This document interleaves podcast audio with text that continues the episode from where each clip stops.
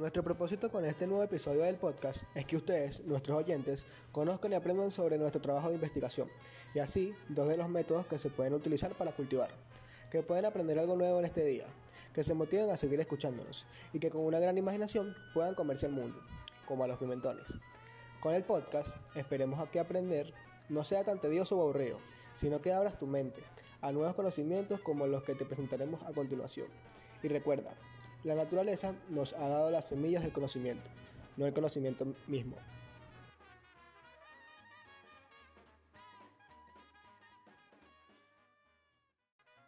Hablaremos sobre nuestra tesis titulada Estudio comparativo entre los cultivos hidropónico y tradicional en tierra y su efectividad en la producción del fruto del pimentón morrón en la ciudad de Caracas durante el periodo 2020-2021. El trabajo consta de cinco capítulos, sus referencias bibliográficas y sus anexos. En el primero se plantea el problema donde se refleja cuáles serán las similitudes y diferencias, así como su validez en la producción del fruto. Seguidamente se plantearon las siguientes interrogantes. ¿Cuáles serían las ventajas de cultivar el pimentón morrón mediante el método hidropónico? ¿Qué método entre el tradicional en tierra y el hidropónico genera el fruto de pimentón morrón en una menor cantidad de tiempo? ¿Qué método entre el tradicional en tierra y el hidropónico será más efectivo para el cultivo del pimentón morrón? Gracias a esta se logró concretar los objetivos de la investigación que se basan en demostrar, comparar e identificar las ventajas, la efectividad y el tiempo entre ambos procedimientos. Dejando en claro todo esto, queremos dar a conocer estos tipos de cultivos, analizando los beneficios y los defectos de cada uno de ellos, para incentivar a la población de la República Bolivariana de Venezuela en la producción casera de frutos. También estudiamos la necesidad de reducir costos y realizar plantillos más eficientes. Luego, tomando en cuenta que en la actualidad existe una escasez hídrica, una falta de nutrientes en tierra y la necesidad de obtener productos de buena calidad.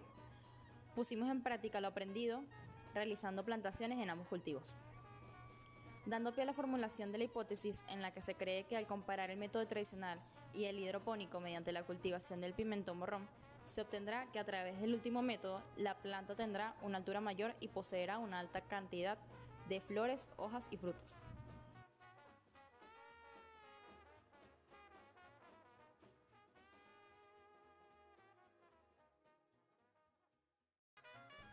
El segundo capítulo consta del marco teórico que es integrar el tema de la investigación con las teorías, enfoques teóricos, estudios y antecedentes en general, que se refieren al problema de la misma.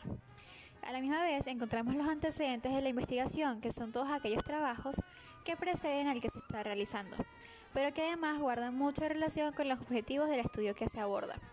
Para nuestra tesis escogimos como primer antecedente de trabajo uno en el cual su objetivo es determinar el comportamiento del pimiento bajo diferentes cubiertas de invernadero, y en el que sus resultados fueron recolectados a través de experimentos y pruebas estadísticas.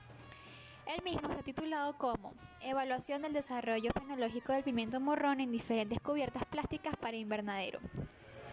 La relación que guardan ambos proyectos entre sí recae en el objeto de estudio, refiriéndose al pimiento morrón, el cual cultivaron en tierra. Como segundo antecedente tenemos uno denominado cultivo hidropónico de tres híbridos de pimiento en cuatro sustratos bajo condiciones de invernadero y tiene como objetivo generar alternativas tecnológicas de producción hortícola con cuatro tipos de sustratos. Con respecto a la relación de este radica en el objetivo general, ya que en ambos trabajos se busca demostrar la utilidad y ventajas del método hidropónico. Como último antecedente presentamos un proyecto designado Efectos del factor térmico en el desarrollo y crecimiento inicial del pimiento cultivado en campo que se realizó con el, con el objetivo de aportar conocimientos de la influencia del factor térmico en el comportamiento del pimentón cultivado a campo y la relación se trata de que el protagonista es el pimentón, además de que se, se presenta de forma tradicional en tierra, el cual es uno de los métodos a trabajar en el nuestro. Seguimos en el mismo capítulo, pero ahora vienen las bases teóricas, que son el análisis sistemático y sintético de las principales teorías que explican el tema que se está investigando. Entre los principales términos descritos se encuentran pimentón y sus tipos, el origen del mismo, la planta y sus partes, el cultivo hidropónico, los tipos de sistemas, la solución nutritiva, los medios de cultivo, el circuito de agua y drenaje, el cultivo de tierra y los tipos de suelos. También existen las bases legales, las cuales no son más que leyes que sustentan de forma legal el desarrollo del proyecto. En este sentido, nuestro estudio se encuentra jurídicamente sustentado en primer lugar en la Constitución de la República Bolivariana de Venezuela en dos artículos, el 305 y el 306, y en la Ley Orgánica del Ambiente en su artículo 3.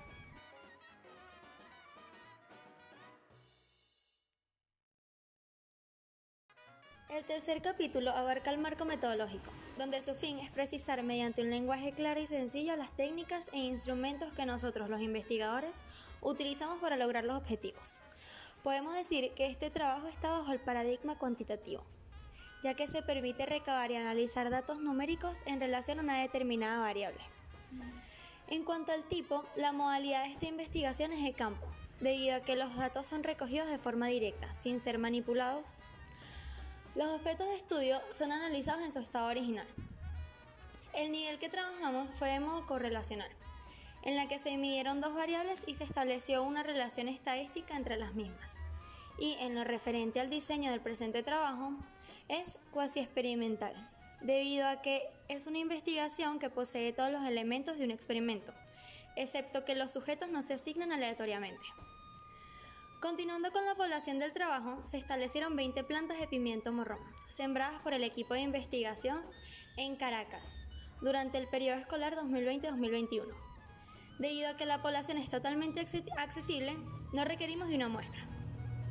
Como indicamos anteriormente, si hablamos de las dos variables de investigación, por un lado tenemos la variable que el investigador manipula, es decir, la independiente, y es la efectividad de la hidroponía. Por el otro lado, la variable dependiente son los cambios sufridos por los sujetos como consecuencia de la manipulación de la variable independiente. Esta variable corresponde a la producción del fruto del pimentón morrón. Ahora bien, siguiendo con los parámetros del capítulo 3, hablaremos de algunos de los materiales que utilizaremos que utilizamos para llevar a cabo el proyecto, como lo son un tubo de PVC de 3 cuartos de pulgada, una panela de oasis, un contenedor de agua, una bomba sumergible semillas de pimentón morrón, herramientas y el nutriente pocón para las plantas en hidroponía.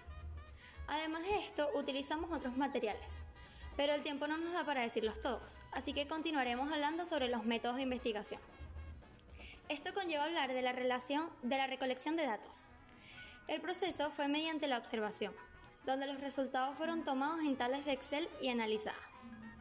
Debemos destacar que el trabajo de investigación no altera el ecosistema, y que al finalizar el proyecto de investigación y obtener los resultados, las plantas van a ser trasplantadas en un jardín, donde serán cuidadas. Asimismo, gracias a nuestra dedicación y paciencia y la tutela de la profesora Malerín Suárez, así como nuestros representantes y la asesoría del equipo de CCAP Manager, se logró el cometido, aunque claro, no todo fue color de rosas, ya que se tuvo que armar desde cero el sistema hidropónico, así como también modificar continuamente las tablas de recolección de datos.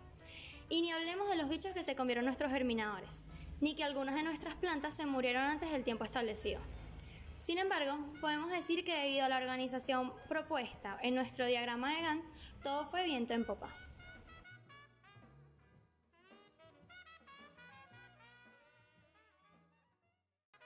El penúltimo y cuarto capítulo corresponde a los resultados y análisis de resultados. Aquí se van a analizar y discutir aquellos datos que vienen como resultado de la observación realizada. Y el análisis consistirá en explicar los datos obtenidos y comparar estos con los de otros investigadores. En los resultados se encuentran una serie de tablas, específicamente 6, acompañadas por dos gráficas cada una, a excepción de la última, que está por una nada más. Dichas tablas son registros de las distintas variables que consideramos donde se muestra que son 10 plantas de cada sistema a las que le hicimos el chequeo, el cual fue cada 15 días, hasta llegar al 120, ya que ese fue el tiempo que duró el experimento. Y obviamente se presentan los métodos estudiados, el hidropónico y el tradicional, con el fin de comparar el desarrollo de todas las plantas. La primera gráfica que le sigue a, cada tabla es de barras, demostrando toda la información arrojada al igual que el siguiente gráfico, solo que este es lineal.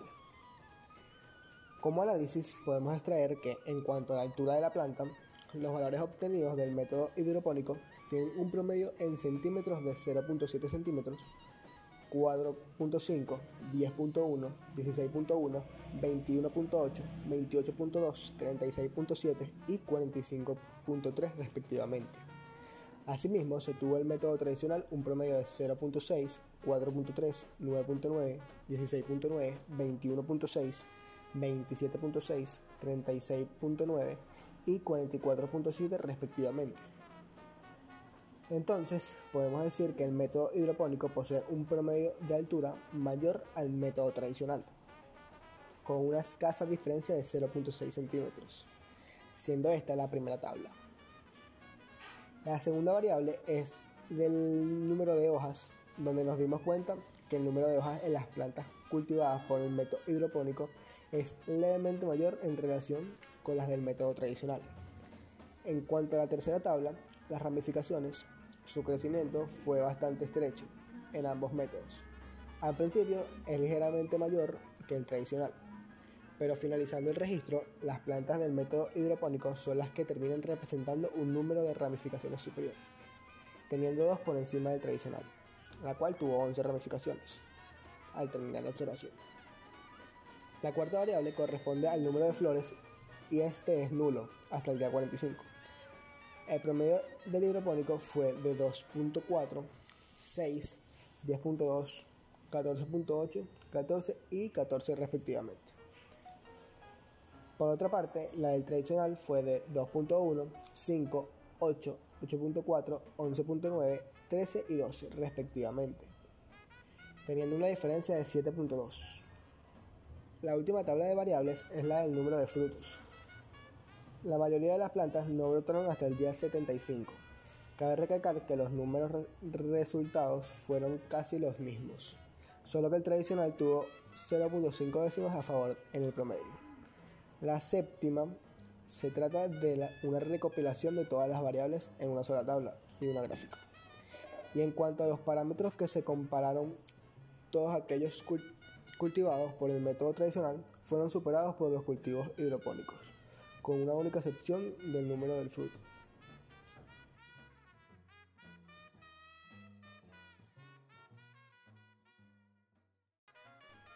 Quinto capítulo engloba las conclusiones y recomendaciones. Con respecto a las conclusiones, se basan en finalizar este proyecto de investigación a partir de los resultados obtenidos. Las mismas exponen sobre 1. Las ventajas de cultivar pimiento morrón mediante el método hidropónico recaen en el escaso espacio que este método necesita para realizarse, además del ahorro de la luz y el agua. 2. La comparación del tiempo de producción del pimiento morrón es muy similar. Incluso ambos fueron de aproximadamente 75 días. Y 3. Se demostró que el método hidropónico es más efectivo en la ciudad de Caracas. Esto debido a que la ciudad no cuenta con zonas fértiles ni espacio suficiente para el mismo. Las recomendaciones plantean una situación favorable e ideal refiriéndose al tema investigado. Las nuestras son las siguientes. 1 se propone que se extiendan los, estudios expuestos acerca de la utilización de, de nuevos métodos de cultivo, como el hidropónico, para el ahorro de recursos y espacios. 2.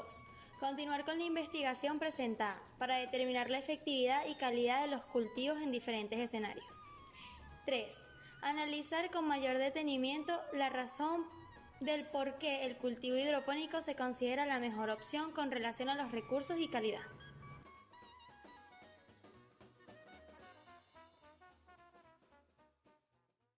Gracias por acompañarnos en este recorrido tan importante para nosotros. Amamos enseñarles y mucho más que sean ustedes nuestros oyentes. Gracias nuevamente por aprender un poquito más sobre este proyecto tan interesante. No olviden seguirnos en nuestras redes sociales, Instagram y Twitter como Satecin60 piso quinto A 10. Besos.